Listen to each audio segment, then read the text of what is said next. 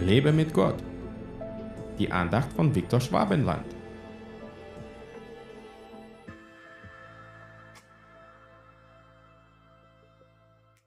So habe ich den eingesehen, dass es für den Menschen nichts Besseres gibt, als dass er sich freue bei seinem Tun. Prediger 3, Vers 22.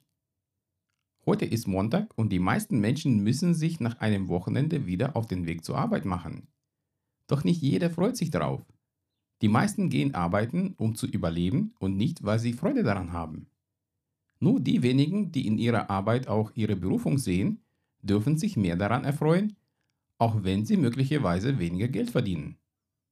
Nun, viele Menschen sind so sehr mit den Jobs beschäftigt, die sie eigentlich hassen, dass sie ausbrennen und sogar beginnen, andere Menschen zu hassen, weil ihr Chef ein Tyrann ist. Das ist auf Dauer nicht gut. Die Faulheit ist aber keine Lösung, denn besonders in den Sprüchen steht oft geschrieben, dass faul zu sein schlecht ist. Dem stimme ich auch zu. Doch einfach Dinge zu tun, die zwar etwas Geld bringen, doch unser Herz trüben, ist auch keine gute Lösung. Gott bleibt oft auf der Strecke, weil wir viele Überstunden leisten müssen, um unsere Familien zu ernähren. So denken viele, dass er dafür Verständnis haben sollte.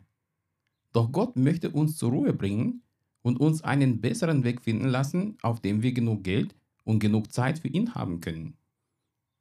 Mein Lebenslauf ist sehr lang, weil ich viele Jobs machen musste, von denen die meisten nicht so gut waren. Ich bin aber froh, so viele Erfahrungen in verschiedenen Branchen gesammelt zu haben, weil es heute wichtig für meine Berufung ist.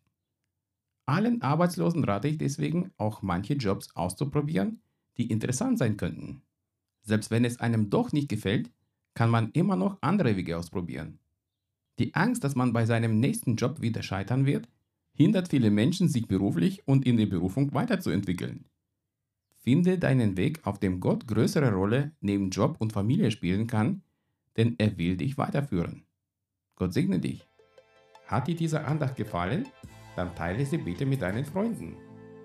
Ich würde mich sehr freuen, wenn du mich finanziell unterstützt, damit ich meine Andachten und andere christliche Inhalte im Internet kostenlos anbieten kann, damit der Segen Gottes weiterfließt.